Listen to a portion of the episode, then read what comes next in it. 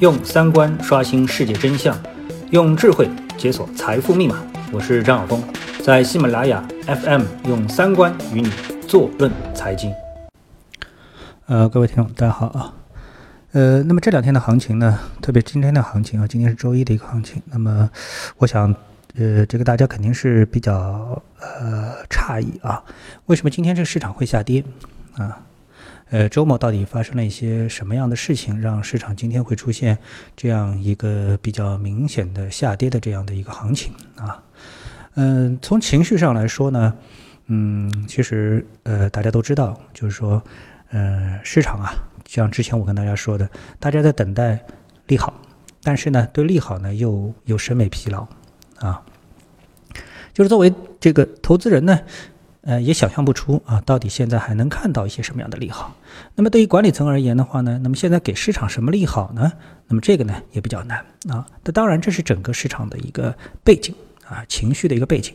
那么就算是如此的话呢，呃，其实呢，嗯，市场呢维持一个短暂的稳定还是比较正常的。呃，但是呢，我们看到周末呢出了一个消息，那这消息呢就是股指期货的游戏规则啊放松这样的一个消息。那这个消息呢，我跟大家呢这个解剖一下啊。那么在我们的这个市场当中啊，我认为普通投资人呢，他有这么样的一个啊散户心态啊，就是影响我们 A 股市场的这个股价啊，它到底是贵了还是便宜呢？那么呃，它有这么样个两个重要的参考啊，一个就是我们的股价啊，它到底便宜了。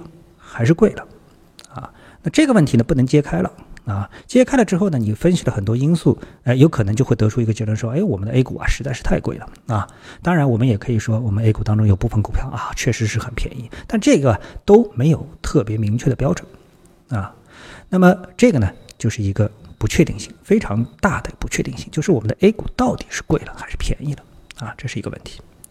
那么另外一个问题呢，就是大家一直比较担心的啊，作为这个散户投资人特别担心的是什么呢？就是我们的这个市场啊，它经受得起啊，经受得起，经受得不起这个资金外流的这么的一个冲击啊。所以呢，呃，我们的市场啊，经常如果说哎出现一些新的投资工具的话，那就会对我们的市场啊产生冲击。这个在历史上呢是发生过很多次啊，但是呢，我们的投资人啊都忽略了。啊，或者说管理层也刻意的忽略了，我是这么认为，啊，那么所以呢，在这次的股指期货的这样的一个推出之后呢，我们就发现啊，它这个大的背景是什么？它的大的背景啊，实际上并不是啊，我认为并不是说我们的管理层说，哎，我们应该是大力的发展我们的股票市场，所以要推出更多的交易工具，不是，啊，而是呢，这个外资啊，海外资金对我们市场的一个要求，是一个倒逼机制啊。那么很多人可以说，哎，呃，外资这么看好我们的 A 股市场吗？啊，其实呢，这个问题我觉得一分为二的看也不是如此啊。就是我们普通投资人容易去呃理解啊，去辨析一个什么概念呢？就是我们的市场啊，就是涨还是跌啊？如果这个市场将要涨，所以呢我们就看好它；如果这个市场要跌，我们不看好它啊，不是的。那么对于机构投资者而言呢，它是一种配置，跌有跌的做法。涨有涨的做法啊，那那个市场如果说它有充分的流动性，这就是一个值得介入的市场啊。当介入到这个市场之后，我们再去考虑是通过做多挣钱呢，还是做空挣钱，还是呢因为它的一个流动性啊，或者说它的一个定价估值的不合理，我们通过对冲套利来赚取无风险套利的这样的一个利润啊，无风险利润啊等等。所以呢，这些手段其实是非常多的啊。但是呢，对于我们的 A 股市场而言的话呢，手段恰恰是比较频繁的啊，频繁。这个呢，才是我们 A 股市场和。啊，这个成熟市场之间的这样的一个差距，而这个差距实际上带来了大量的获利的一个机会啊，所以我们看到像 MSCI 啊，或者说其他的一些啊外资的机构要进入到我们的市场，我们的市场给大家提供的一个最好的地方是什么？它有充分的流动性，在全世界现在已经是很难找到像 A 股市场这样的一个市场里面啊，几乎没有仙股。啊，可以说没有仙股。那么任何股票，不管它哎到什么价格，它都有这个比其他国家的市场好得多的流动性啊。那么差距在哪里呢？就是啊，衍生品工具，像期指啊，其实我们的交易从二零一五年到现在其实是退步的啊，当然现在一点点又开始恢复了，但是离二零一五年还有很大的差距，就当时的游戏规则。然后呢，我们的期权呢只开放了一个上证五零的这么的一个期权，没有三零零期权，也没有中证五百的一个期权啊，更没有个股的期权啊。所有这些呢，其实呢，对于一个市场啊，它的合理定价是有问题的。啊，我们知道一个定价的合理性，它来自于哪里？它不是来自于说，哎，多头，它必须得来自于多头和空头双方的这么的一个，呃，手腕的啊，扳一个手腕。啊，空头说应该这个价钱，多头说应该那个价钱，然后大家呢用资金说话，最后呢能够定出一个市场化的合理的价格，就是多空双方要有平等的话语权。